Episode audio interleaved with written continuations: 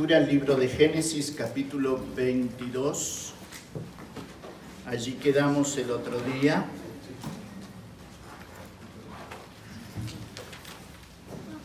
Dios quería el corazón de Abraham, no el sacrificio de Isaac, pero precisamente para que el corazón de Abraham estuviera en sintonía con el cielo, Abraham tenía que sentir lo que sin duda sobre el mismo monte, muchos años más tarde, el padre pondría al hijo. La cumbre del monte Moría, o Moría, es el monte donde decimos el sacrificio de Isaac, pero en realidad tuvo un sustituto. Allí trabado por los cuernos en el zarzal había un carnero que sirvió de sacrificio en lugar de Isaac. Y yo creo que aquel papá y aquel hijo, cuando iban hacia el monte, dice que iban hablando entre sí. Comunión, papá hijo. Y el hijo le dice, padre, acá está el fuego, la leña, todo está acá, pero ¿y el sacrificio? Lo que no sabía Isaac era que el sacrificio era él, pero el papá sí lo sabía. Ahora trasládelo al mismo monte, pero muchos años más tarde, el padre ponía al hijo en la cruz del Calvario, el mismo monte, ¿eh? y lo entregaba por usted, por mí, por cada uno de nosotros, para perdonar nuestros pecados, para darnos vida y para tantas cosas en tu vida y en la mía, ¿verdad? Ahora, esta dispensación, como le llamamos de la promesa, usted va a ver allí en el libro de Éxodo, fíjese, libro de Éxodo, capítulo 1, termina el libro de Génesis. Mientras usted va hacia Éxodo, recuerde esto, termina el libro de Génesis demostrando Dios que el diablo cada vez que abre la boca miente, porque es padre de qué? O sea, nunca hables con él, porque nunca te va a decir una verdad. ¿Se entiende? Es padre de mentira. Y te acusa a ti delante de Dios día y noche. Eso significa sin cesar. Ahora, que te acuse mintiendo, se entiende porque él es el padre de mentira. Lo más triste es cuando te acusa y dice la verdad. ¿Se entiende lo que digo? Por eso el hecho de tu comunión y mi comunión con Dios. Ahora, Fíjese, Éxodo capítulo 1, verso 8. Entre tanto que se levantó sobre Egipto un nuevo rey que no conocía a quién. A José. El hijo de Jacob, hermano de un grupo de hijos de Jacob que lo odiaban, que lo vendieron a Egipto y sabemos, sabemos la historia, ¿verdad? Este José no guardó en su corazón rencor contra sus hermanos. ¿Usted hubiese guardado rencor, sí o no? ¿Verdad? Ahora, uno se pregunta por qué José no aborreció a sus hermanos, porque cuando él es el segundo en Egipto, sus hermanos llegan a buscar comida, él los reconocen, pero claro, a él por qué no los reconocen? Y porque tiene un corte de pelo diferente, como los egipcios, vestimenta diferente, Imagínate que para un hombre del grado de José había preparación, no se exhibían en público como nosotros. Tenían lavados especiales, afeitados de una manera especial, el corte de pelo de una manera especial. Era otro José. Él los reconoce a los hermanos y usted sabe la historia, pero cuando José se revela a sus hermanos, José dice por qué no los odió. Y le puede servir a usted y a mí, cuidado. ¿Sabe? José le dice a los hermanos, no les pese en el corazón haberme vendido a Egipto, porque Dios me mandó delante de vosotros para preservación de vida. ¿Qué está diciendo José?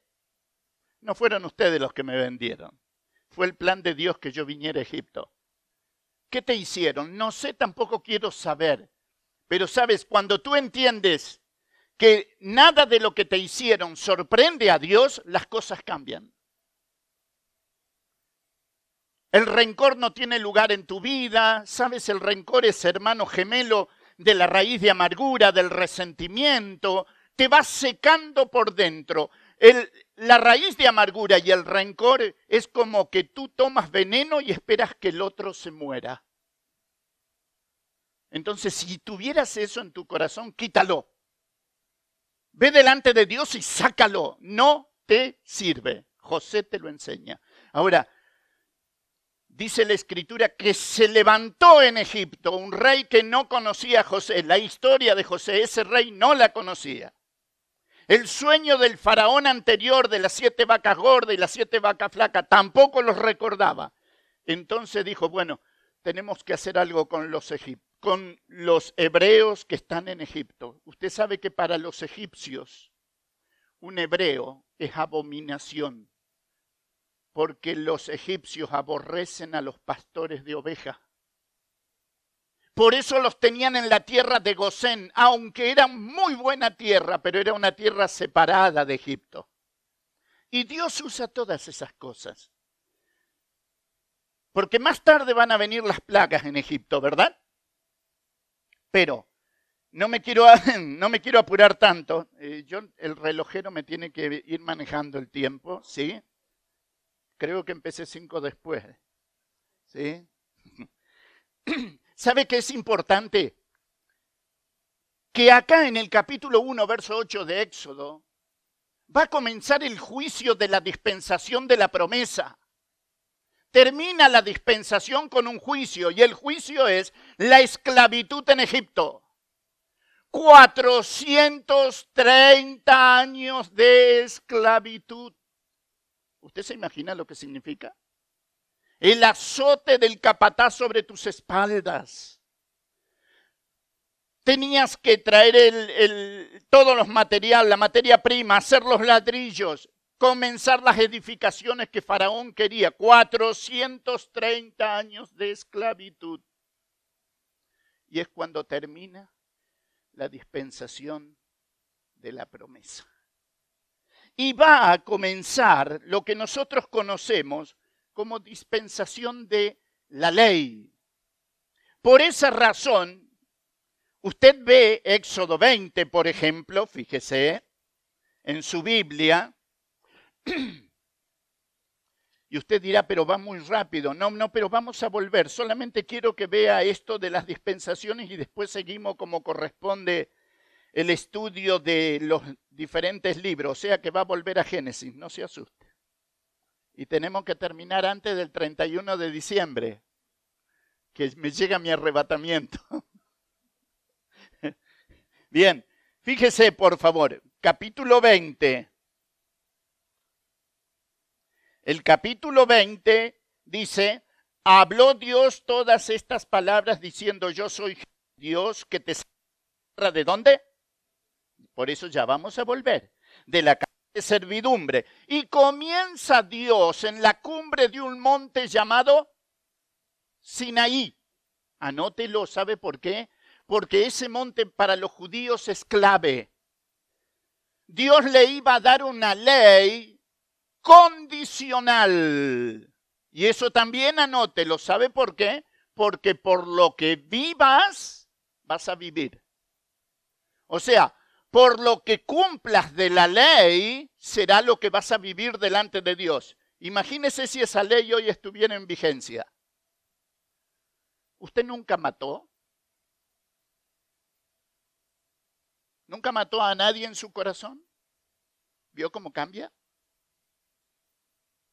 Somos asesinos. ¿Nunca mintió? Somos mentirosos. y la ley de Dios era un espejo donde el hombre se podía mirar, entonces la ley viene y el apóstol Pablo nos dice de allá, desde el Nuevo Testamento, dice que él conoció el pecado por medio de qué? De la ley. Porque la ley es el espejo que te muestra lo que Dios dice y cuando tú te ves, tú dices, yo soy pecador. Por eso Pablo dice que el, el conocimiento del pecado vino precisamente por la ley. Entonces, esta ley condicional, ¿por qué razón? Porque cuando los hombres israelitas escucharon la ley de Dios, ellos dijeron así, lo que Jehová ha dicho, haremos. ¿Sabes lo que significa ese compromiso? ¿Tú crees que lo puedes hacer? ¿Tú crees que puedes cumplir los diez mandamientos? Esa cadena de diez eslabones de la cual tú estás tomado y abajo está el precipicio. No importa qué eslabón se corta, te caes igual. ¿Por qué? Porque si fallo en uno me hago culpable de todos. ¿Entiendes por qué la escritura nos va a enseñar que era necesario que alguien viniera por ti, por mí, por todos nosotros, para cumplir esta ley que yo no podía cumplir, tú tampoco. Y repito, Pablo, Pablo va a decir, venida la ley, yo morí. Y tú también, porque la paga del pecado es... Estabas confinado a las llamas del infierno. Porque Dios levantaba el espejo de la ley y tú y yo no podíamos llegar a eso. Por esa razón la ley va, escucha bien, la ley va de Éxodo 20, esta dispensación de ley, hasta la cruz de Cristo, que es el, es el juicio de la dispensación de la ley. El Hijo va a morir en tu lugar. Alguien tenía que morir por esta ley. Y el sacrificio que pusiera en paz al Dios ofendido con la raza ofensora tenía que ser Dios y tenía que ser hombre. ¿Entendés por qué lo llaman a Cristo el unigénito? El único en su esencia, como Cristo no hay nadie. Él es 100% hombre y qué más? 100% Dios. Y vas a escuchar por allí decir, Cristo se despojó por amor a mí. Eh, preste mucha atención y sea cuidadoso cuando dice eso. ¿Sabe por qué? Porque no se despojó de nada no se despojó de nada porque si se despojaba dejaba de ser Dios y Él es Dios. ¿Se despojó de la gloria? No. ¿Usted se acuerda del monte de la transfiguración? ¿Se acuerda sí o no? Él está con los discípulos y lo único que hace es esto. Es como que abre el sobre todo de carne y de adentro que sale la gloria velada por su cuerpo de carne. Por eso es transfiguración, es de adentro hacia afuera. Y Pedro ve la gloria, Pedro ve que la ropa se vuelve blanca y dice, Señor, bueno es para nosotros que estemos aquí, hagamos tres enramadas, una para ti, la otra para Moisés, la otra para Elías. No entendían nada. Pero era tan lindo lo que estaba viendo. ¿Nunca le sucedió eso? Que no entendés nada, pero estás tan contento de lo que está sucediendo. La ley de Dios tiene su cumplimiento en la persona de Jesucristo. ¿Sabes por qué tú y yo no podíamos cumplir la ley? Porque el cumplimiento de la ley, ¿qué es? ¿Quién puede cumplir la ley? sí, sí, sí alguien la puede cumplir. ¿Sabes por qué? Porque el cumplimiento de la ley es el amor. Y el que muriera por ti por mí tenía que ser amor. Tú tienes amor a tu hija, a tu esposo, a tu esposa, a tu padre, a tu madre, al que sea, ¿verdad? Pero tienes amor. Y cuando el amor se va, ¿qué entra? el enojo, el odio, la, la bronca, el resentimiento, pero Él es amor. Cristo es amor. Esencialmente, Él es amor. Por eso podía morir en tu lugar y en el mío. ¿Se entiende? Ahora, Él va a la cruz y quiero que sigas conmigo, por favor, una lectura de la escritura en Deuteronomio 28.1. Y lo vamos a hacer rápido, ¿eh? Anotalo. Deuteronomio 28.1.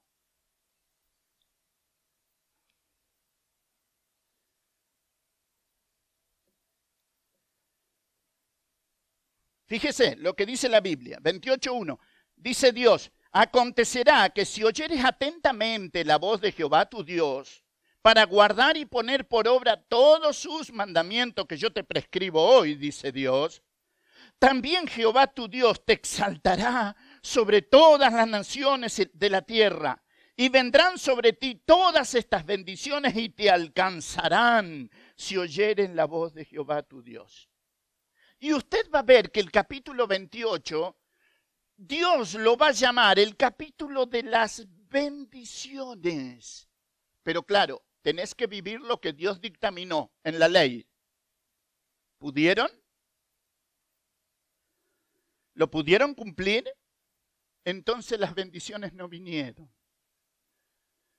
430 años en Egipto. Escuche bien llegaría el año 722 a.C., diez tribus de Israel a Asiria, a la esclavitud. Llegaría el año 586 a.C., dos tribus de capital Jerusalén a Babilonia. ¿Por qué? Porque no llegaron al metro, a la medida que Dios demandaba. No cumplieron la ley. Le robaron a Dios 70 años sabáticos.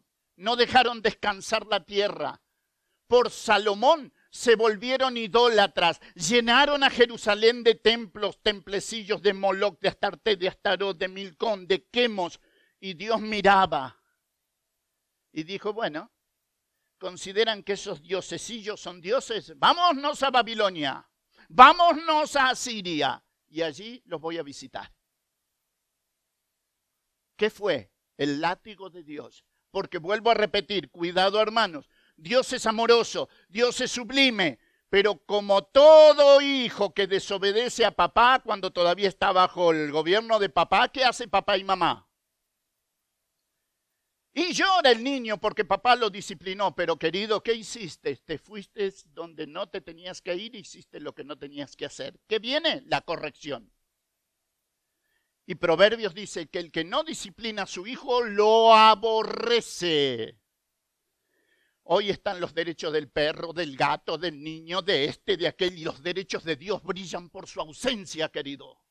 Si tenemos a Cristo, es la escritura la que tiene que ser autoridad en mi vida y en la tuya, aunque no guste.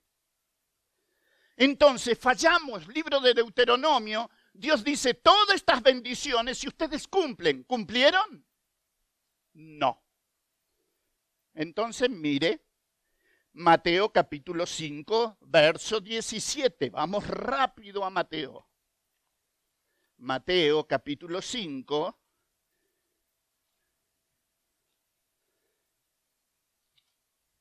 Fíjese, Mateo 5, 17. Y mientras va hacia Mateo 5, 17 y anótelo, ¿sabe por qué? Porque Deuteronomio Dios le dice, si ustedes hacen esto, yo los voy a bendecir. ¿Lo hicieron? No. Todo el mundo quedó bajo pecado, dice la escritura. Lo encerró a todo bajo pecado porque ninguno hemos podido cumplir la ley. Entonces ahí entendés por qué Cristo viene. Fíjese Mateo 5, 17. No penséis, dice Cristo, que he venido para abrogar o anular la ley o los profetas. No he venido para abrogar, sino, sino, y se empieza a ver en el horizonte la luz del túnel. ¿Alguien va a cumplir la ley? Ahí está. El Espíritu Santo, cuando empieza su ministerio público, que Cristo pasa por las aguas del bautismo, el cielo se abre, el Padre dice, este es mi Hijo amado. El Espíritu desciende en forma de paloma y el Hijo se levanta de las aguas, el trino Dios. Pero el Espíritu Santo lo, em, empuja, lo impulsa al desierto y se lo presenta al diablo y le dice, mira, acá está el segundo Adán. El primero era inocente, este es santo. ¿Sabe qué significa santo? En nosotros es apartado apartado para, en Dios ausencia de mal. Y se lo presenta como el que es, el impecable Dios que descendió del cielo. Claro, el, diablo que es fiel a su naturaleza, viene por el deseo de los ojos, deseo de la carne, vanagloria de la vida, ataca a nuestro Salvador y, y Cristo le infringe la primer derrota. Se fue con el rabo entre las patas fue derrotado por primera vez. Nosotros perdimos la bendición en el jardín del Edén. Nos echaron. A todos nosotros en Adán. Acá está el segundo Adán. Y cuando el diablo lo viene a tentar se da cuenta que uh, uh, al Señor tu Dios adorarás y a Él solo servirás. Y dice que se fue el diablo y lo dejó por un tiempo. Ahora, Cristo dice acá, yo no vine a anular la ley, la vine a cumplir. ¿Por qué? Porque cuando él iba cumpliendo día a día la ley pensaba en ti. Y tú crees que nadie piensa en ti. mira, el cielo piensa en ti como tú ni siquiera te puedes imaginar. Y miras a tu alrededor y miras la familia y miras esto porque somos así. Nuestra cultura de familia a veces nos lastima más que el entorno exterior. Pero no te das cuenta que en el cielo hay una familia que piensa en ti más de lo que tú te imaginas. Al punto que llegaron a morir por vos. Y digo llegaron porque cuando el hijo muere en la cruz el padre estaba allí. El padre no lo abandonó al hijo en la cruz, lo desamparó, es diferente. Abandonar es dejar el lugar e irse. ¿A dónde querés que se vaya Dios? Si todo lo llena. Lo que hizo le dio la espalda a él para ampararnos a nosotros.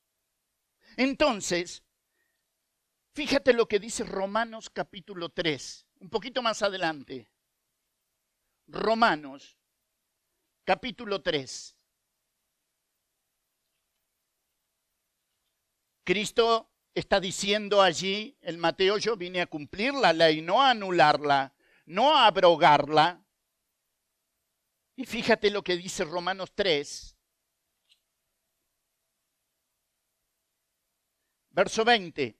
Ya que por las obras de la ley ningún ser humano será justificado delante de él, porque por medio de la ley, ¿qué cosa? Cuando la ley se reveló y tú la leíste, por ella vino el conocimiento de pecado, a ti y a mí. Tú sabes qué es bueno y qué es malo. Y Pablo está diciendo, cuando la ley vino, la ley es santa, cuidado, ¿eh? es la medida de Dios, es santa, pero nosotros no llegamos a cumplirla, porque somos pecadores. Pero Cristo dice, yo vine a cumplir Gálatas capítulo 2. Gálatas capítulo 2. Fíjese,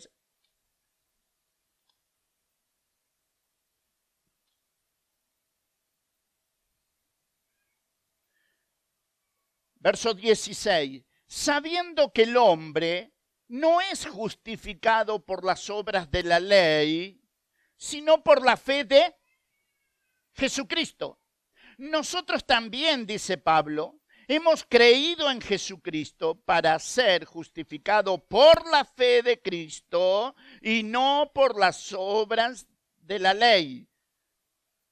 Por cuanto por las obras de la ley nadie será. Escuche bien, la Biblia dice nadie. ¿Sabe qué significa? Nadie. Ninguno.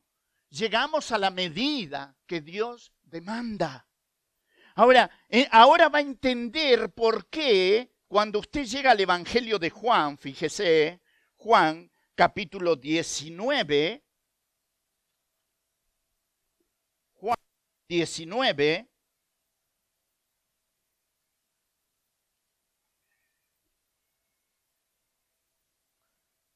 Juan 19, verso 28. Fíjese lo que dice. Después de esto, sabiendo Jesús que ya todo estaba, vamos de vuelta. Préstele atención, quiero, quiero que usted lo disfrute. Quiero que usted lo disfrute. Fíjese lo que dice, verso 28. Después de esto, sabiendo Jesús que ya todo estaba, dijo para que la escritura se cumpliese. ¿Qué dijo?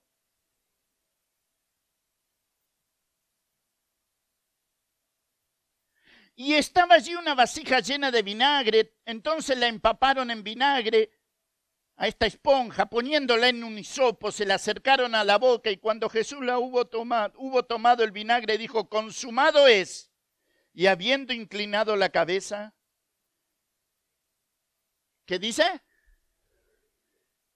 Ahora preste atención en usted, porque si el Señor no viene nos va a tocar esto a nosotros. Morir. Cuando usted muere, vamos a pensar que voy caminando, me da un infarto total. ¿Sí?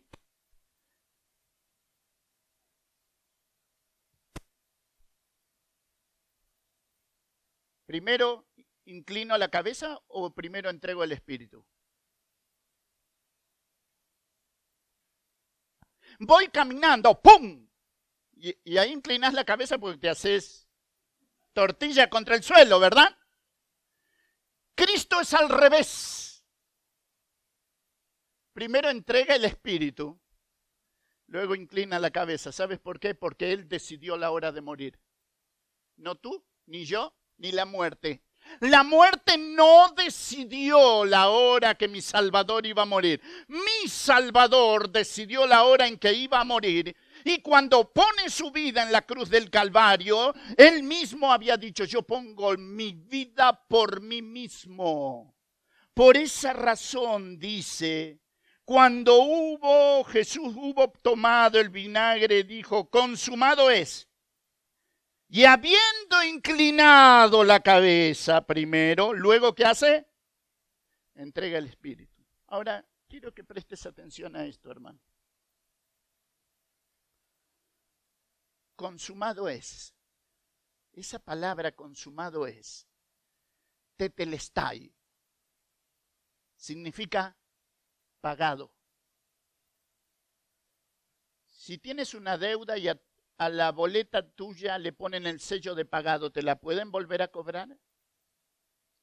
Cuando tú lees Primera de Juan, capítulo 5, verso 13, y escuchas que el Espíritu Santo de Dios dice, estas cosas escribimos a vosotros que creéis en el nombre del Hijo de Dios para que sepáis que tenéis vida eterna. Porque de tal manera amó Dios al mundo que ha dado a su Hijo unigénito para que todo aquel que cree no se pierda, mas tenga, no es temporal, eterna. ¿Usted creyó en Cristo? La salvación es eterna. ¿Sabe por qué? Porque Él murió pero resucitó. Y a mí me apasiona, me gustaría tener más de 25 horas por lo menos ¿eh? de, de, este tiempo para poder disfrutar juntos. Y usted véalo, usted véalo, ilústrelo en su mente. Cuando el Salvador muere en la cruz del Calvario, cuando dice consumado es y se termina porque decide la hora de morir, dice que descendió a dónde?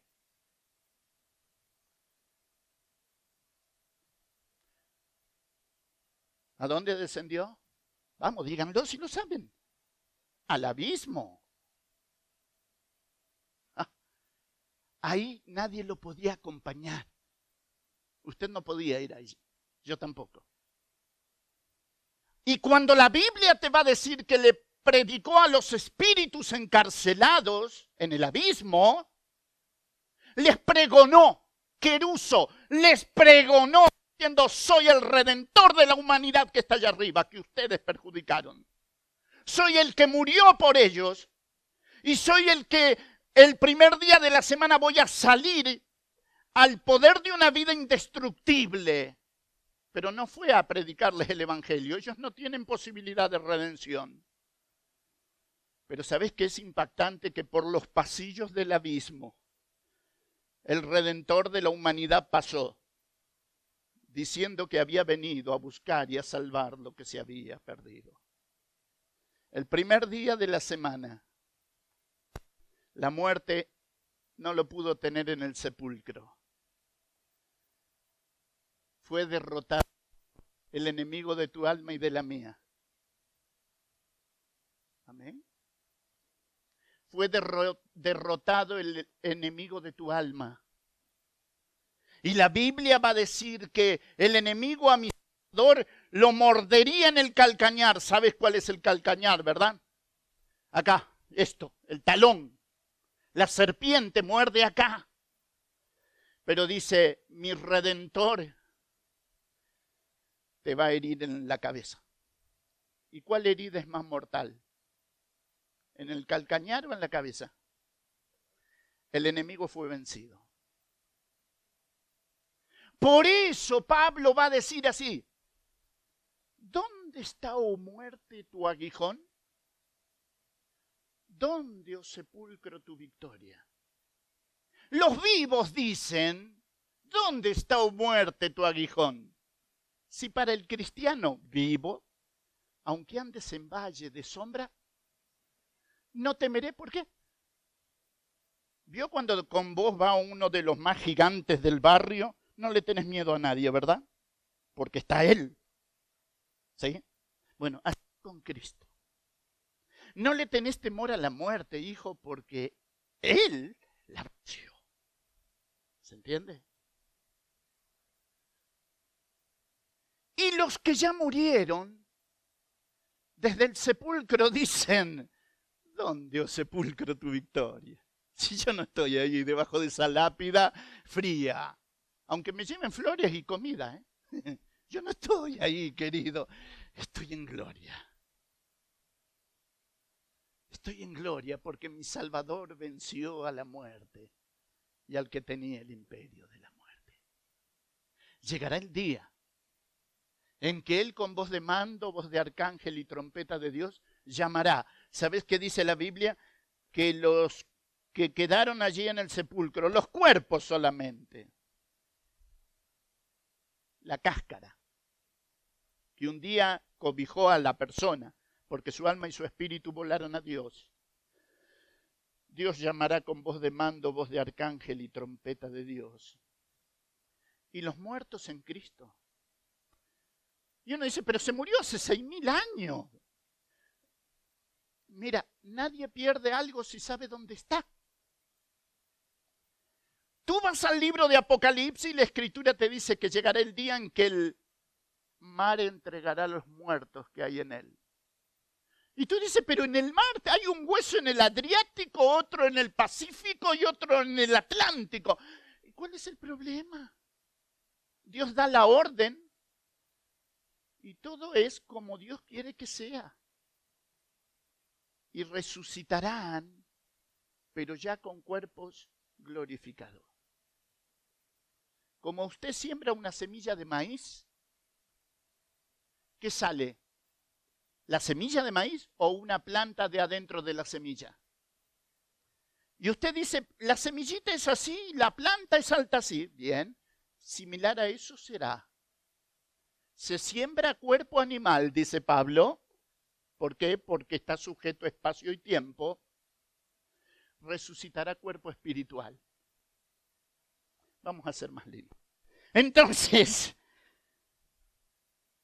Cristo muere por mí en la cruz del Calvario. Él es el cumplimiento de la ley. Termina la dispensación de la ley en la cruz de Cristo. Y en Hechos capítulo 2 comienza lo que conocemos, la dispensación de la iglesia. Y usted dirá, pero no es la de la gracia. Mire, decir dispensación de la gracia a veces confunde por el hecho de que gracia hubo siempre en la escritura. Noé halló gracia. Abraham halló gracia porque Dios lo llama. Pero esta es la dispensación de la iglesia o del Espíritu Santo. ¿Por qué? Porque vino en Hechos capítulo 2. Está en el corazón de los hijos de Dios para guiarlos a toda verdad. Entonces, Hechos capítulo 2 comienza la dispensación de la iglesia y sabe, irá hasta el día del rapto de la iglesia. ¿Cuándo? ¿Usted sabe cuándo Cristo vuelve por su iglesia? Yo tampoco. Usted sabe que la venida de Cristo por la iglesia, ¿usted se acuerda de Juan 14, 1? No se turbe vuestro corazón. ¿Creéis en Dios? ¿Creed también en mí? En la casa de mi Padre muchas moradas hay. Y si me fuere y os prepararé lugar, dice, vendré otra vez, os tomaré a mí mismo para que donde yo estoy, dice Cristo, vosotros también estáis. Ahora, el rapto de la iglesia, mi querido, porque Cristo vendrá hasta las nubes del cielo, y allí en las nubes se juntará con su iglesia y la llevará a la casa del Padre. Y uno lee todo eso y te vas a dar cuenta que es exactamente igual que una boda hebrea. La boda hebrea, cuando el novio se ponía de novio con, esa chica, con esa señorita, él comenzaba a hacer su casa en la casa del padre. Cultura estoy diciendo. Y cuando terminaba la casa, en la casa del padre, por eso Cristo dice, en la casa de mi padre, que muchas moradas hay. Cuando terminaba la casa, el padre le decía, bueno, hijo, es la hora. Anda a buscarla.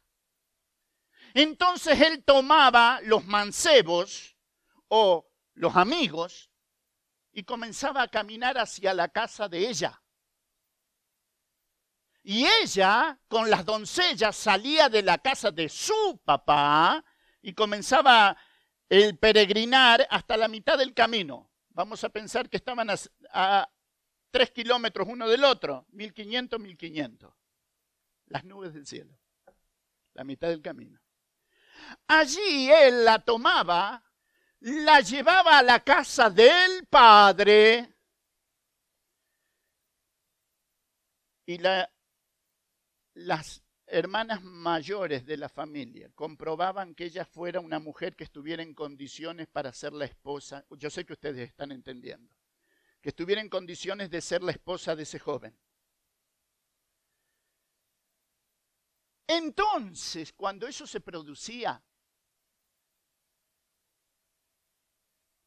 el novio presentaba a su novia sin mancha y sin arrugas delante de su padre. Bueno, tú y yo vamos a pasar por un lugar llamado el tribunal de quién? Y de allí vas a salir sin mancha y sin arruga. Y espero que salgas con un montón de galardones y premios. Y que cambies la cara, que pongas esa cara linda que tenés cuando te sonreís. A ver. Ahí está, ahí está. ¿Eh? No pongas cara de bolsillo con piedra. Los hijos de Dios no podemos estar así. Ahí está, ahí me gusta más. ¿Eh? Porque el rey viene, mis queridas, mis queridos. El que murió por vos y resucitó, vuelve. Viví así, sabiendo que puede ser hoy. Y cuando Cristo muere en la cruz y resucita y comienza en Hechos 2 la dispensación de la iglesia porque el Espíritu Santo desciende, cuya dispensación termina en el rapto de la iglesia. La iglesia se va y en la tierra comienza el tiempo que conocemos como tribulación, gran tribulación. Y la escritura va a decir que el pueblo de Israel será perseguido como nunca lo fue Hitler fue un nene de pecho para Israel, a lo que será el anticristo. Imagínese usted. Ahora, comienza después de la dispensación de la iglesia lo que nosotros conocemos como la dispensación del reino. Y esa es a veces una dispensación que no la, no la estudiamos, no le prestamos atención, pero sabes, la dispensación del reino comienza con la segunda venida de Cristo, Apocalipsis 19. Mire, mire su Biblia, Apocalipsis capítulo 19. Esto es hermoso, Él es maravilloso. Apocalipsis 19, 11.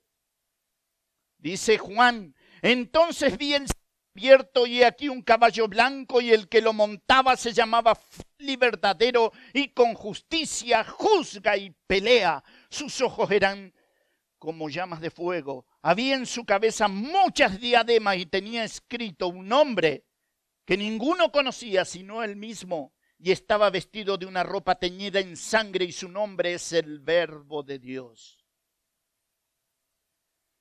Cuando la segunda venida de Cristo se produzca, mis queridos, comenzará la dispensación del reino.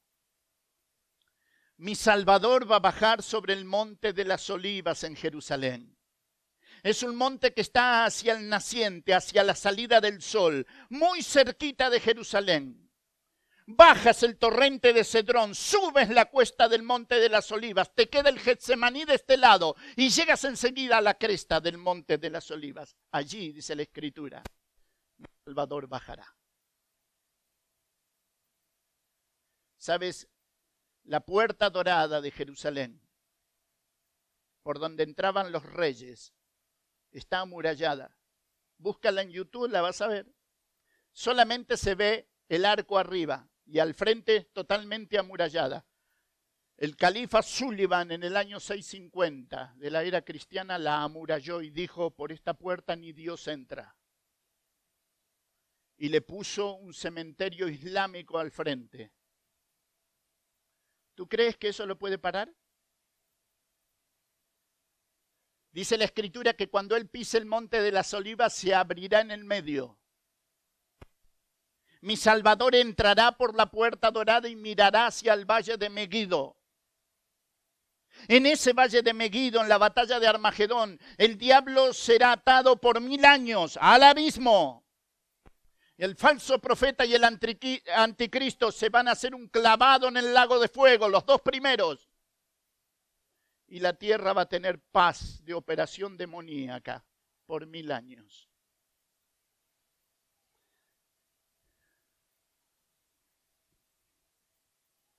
Ahora, ¿sabes una cosa? El juicio de la dispensación del reino. Lo tienes allí muy cerca. Si estás en Apocalipsis, lo tienes muy cerca. Fíjate, capítulo 20, verso 11. Vi un gran trono blanco y el que está sentado en él delante del cual huyeron la tierra, el cielo y ningún lugar se encontró para ellos. Y vi a los muertos grandes y pequeños de pie ante Dios y los libros fueron abiertos. Y otro libro fue abierto, el cual es el libro de la vida. Y fueron juzgados los muertos por las cosas que estaban escritas en los libros, según sus obras. Y el mar entregó los muertos que había en él. Y la muerte y el Hades entregaron los muertos que había en ellos y fueron juzgados cada uno según sus obras, y la muerte y el Hades fueron lanzados al lago de fuego. Esta es la muerte segunda. Y al que no se halló inscrito en el libro de la vida fue lanzado al lago de fuego. ¿Te imaginas un juicio de eso? El juicio del gran trono blanco es un juicio sin oportunidad de salvación. Y dice Juan, y vi a los muertos grandes y pequeños delante de Dios. Y escuche bien, hermano, porque tomamos partida por esto, por aquello, y entiendo. Pero usted entiende la edad de un pequeño que tenga que pararse allí delante de ese juicio. Si fuera por decisión mía, no, pequeño hasta los 40 años. Porque soy papá, soy abuelo. Pero la Biblia sigue diciendo, y vi a los muertos, grandes y pequeños. Se pararán delante de ese juicio quienes pisoteen la sangre del pacto, querido. Quien deliberadamente decidan no creer en Cristo. ahí entra en juego lo que nosotros llamamos la inocencia. Un niño de 10 años en el campo es igual que un niño de 10 años en la ciudad. Papá, mamá, dale la tablet, el celular, que juegue, porque vos estás mirando el partido, te lo digo por Argentina, porque somos así allá. Y miran tantas porquerías en esos aparatos que van perdiendo la inocencia. No vaya a ser cosa que por culpa tuya alguien se tenga que parar delante de ese trono. Allí no hay posibilidad de redención. Y cuando llegue el día de la resurrección de los injustos, desde Génesis 1 Apocalipsis 22, los muertos que murieron sin creer, resucitarán todos, se pararán delante de ese trono, escucharán la sentencia. ¿Y sabes qué me asusta? a mí me asusta algo tremendamente, que en el tribunal de Cristo, donde es juzgada las obras de los cristianos, no la salvación, las obras, nadie dice nada. ¿Y en el gran trono blanco? Tampoco. Mira que nosotros somos de alegar, ¿no? No, pero yo me merezco. No, sí, yo, escúchame, fui pastor. ¿Cómo, ¿Cómo que no me vas a dar? No calladito la boca, todos. En los dos juicios. ¿Sabes por qué? Porque Cristo es testigo presencial, ocular de cada pensamiento, de cada acción, tuyo, mío, nuestro. Nadie podrá decir, no, yo no, ah, no. Y la Biblia dice que en el gran trono blanco, en ese juicio de condenación, se va a abrir el libro de la vida para que veas que había un renglón para ellos, pero no quisieron. El corazón del Padre desea que todo el mundo proceda a qué? ¿Todos van a proceder? Y Él les va a mostrar, mira, había un renglón, no lo quisiste. Dios es amor, sí. Es santo, sí. Es benévolo, sí. Dios es amoroso pero es justo. Es santo. Y ahí termina la dispensación del reino. Y luego viene lo que la Biblia llama eternidad futura. ¿Cómo es? No sé. ¿Nunca te sentaste delante de la escritura y decir, no, esto sinceramente no sé cómo va a ser? Bueno, yo te digo así. Cuando la Biblia me habla de que se abre un paréntesis de eternidad, cielo nuevo, ¿y qué más? donde mora la justicia. Lo va a hacer mi Salvador, porque Él es creador y sustentador. Él lo va a hacer. Hizo el en seis días, ¿verdad? ¿O no? ¿Podía hacerlo en uno? Bueno, ahí tenés. El apóstol Pedro, el otro día pasaron los testigos de Jehová por casa y le digo, y me dicen, nosotros tenemos que ser justos porque vamos a vivir sobre la tierra para siempre. Ay, le digo, perdónenme, pero no, no, no. Yo no quiero porque no quiero ser la carbonilla del asado de nadie. Porque el apóstol Pedro dice que el, el, cielo que existe ahora, la tierra que existe ahora, están reservados para el fuego en el día de la ira del Dios Todopoderoso, en el cual tu autito, tu casita, tu campito, todo lo que tenés, será vuelto carbonilla. Eso dice la Biblia. Ahora, si estas cosas están para suceder, tú y yo tenemos que andar en santa y piadosa manera de vivir. ¿Entiendes por qué el apóstol Juan cuando en Apocalipsis te dice, y lloraba yo mucho, porque no se había hallado nadie digno de tomar el libro y de desatar sus sellos? ¿Te acuerdas? Es el único que llora en el cielo, Juan. Y el ángel que está mostrándole las cosas le dice, Juan, no llores. El león ha vencido. Y entonces le muestran a Juan, claro, ya no lo ve como Jesús de Nazaret. ¿Tú te diste cuenta cuando oramos? Y le hablamos con Dios y le decimos en el nombre de Jesús. Hermano, hasta la cruz fue Jesús de Nazaret. Después de la resurrección es Jesucristo. Porque es el vencedor de la muerte y del que tenía del imperio de la muerte. Filipenses te va a decir que Dios le dio un nombre para que sobre todo nombre, para que en el nombre de Jesús se doble toda rodilla. Imagínate lo impactante que es, gracias, lo impactante que es el nombre de Jesús. Terrible.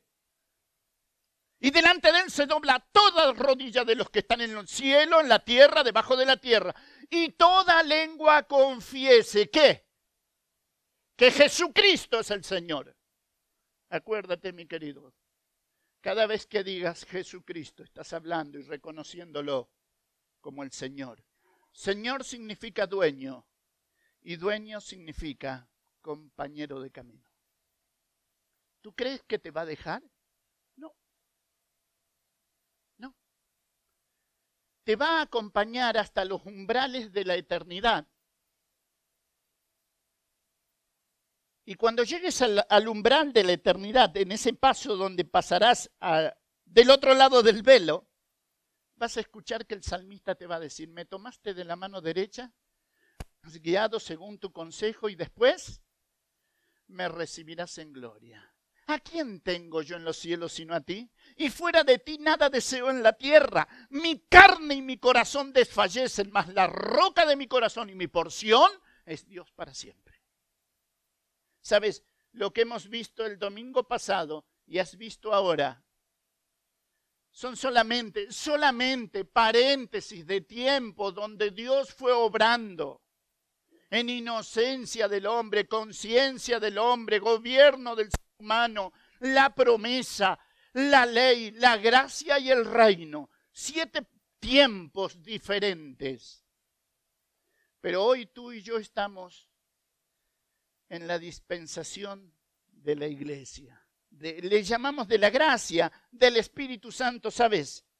Me encanta llamarlo también la dispensación del Espíritu Santo, porque Cristo había dicho a sus discípulos, si yo no me fuere, el Espíritu Santo, ¿qué? No vendrá, porque Dios es orden, hermano. Y dice, y si yo me fuere, os lo enviaré.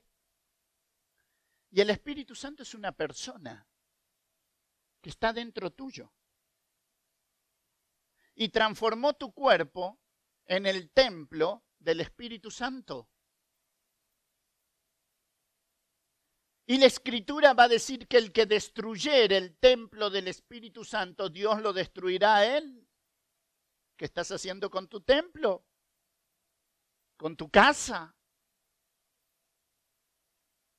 ¿Se entiende? El Espíritu Santo de Dios en tu interior y en el mío nos guía a alguna verdad. No, a toda verdad. Si tú y yo nos dejamos guiar por Él, te guiará a toda verdad. Para que eso sea una realidad, recuerda, en esta dispensación, en este periodo de tiempo tan hermoso que tenemos, el Espíritu Santo va a dejar a tu corazón y al mío dos mandatos. No lo contristes. Contristar significa entristecer. ¿Alguna vez estuviste triste? ¿Cómo te, cómo te sentías? Sentís que te achicás, ¿verdad? La escritura dice, no lo contristes. Después dice, no lo apagues, que significa no lo vuelvas inoperante. No se va de tu corazón el Espíritu Santo, porque si no, no tendría salvación. Está. Pero sabes, cuando yo lo hago cohabitar con el pecado, Él va hablando cada vez más suavecito. Su voz cada vez más tenue y termina haciendo señas. ¿Por qué? Porque si hay algo que Dios no va a hacer es cohabitar con el pecado. ¿Sabes?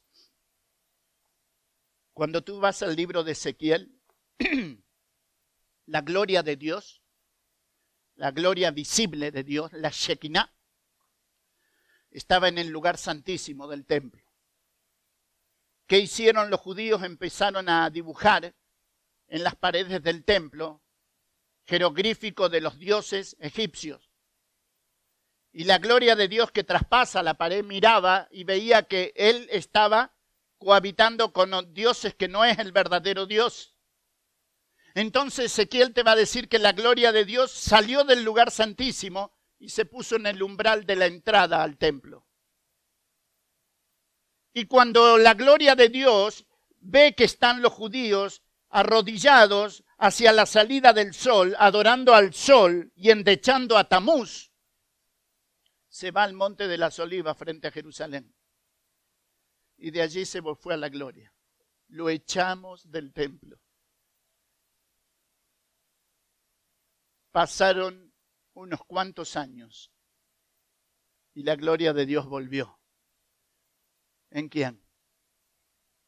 Juan va a decir, nosotros vimos su gloria, gloria como la del único del Padre, lleno de gracia y de verdad.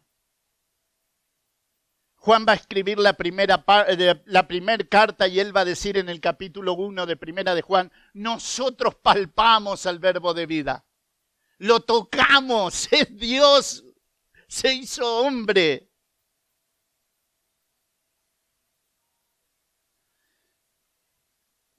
para que yo esta mañana pueda volver a casa y valorar un poquito más la obra de la redención. A Juan le dijeron en Apocalipsis, no llores, el león ha vencido. No sé lo que estés viviendo.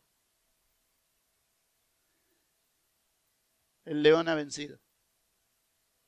Estás orando y clamas por esto, aquello y al otro y parecería que el cielo no responde, tranquilo. El problema más grande que tú y yo teníamos, que era la muerte, fue vencida. Porque el león ha vencido. Padre, gracias te doy esta mañana. Gracias porque abrimos tu palabra y podemos ver que tú eres un Dios de orden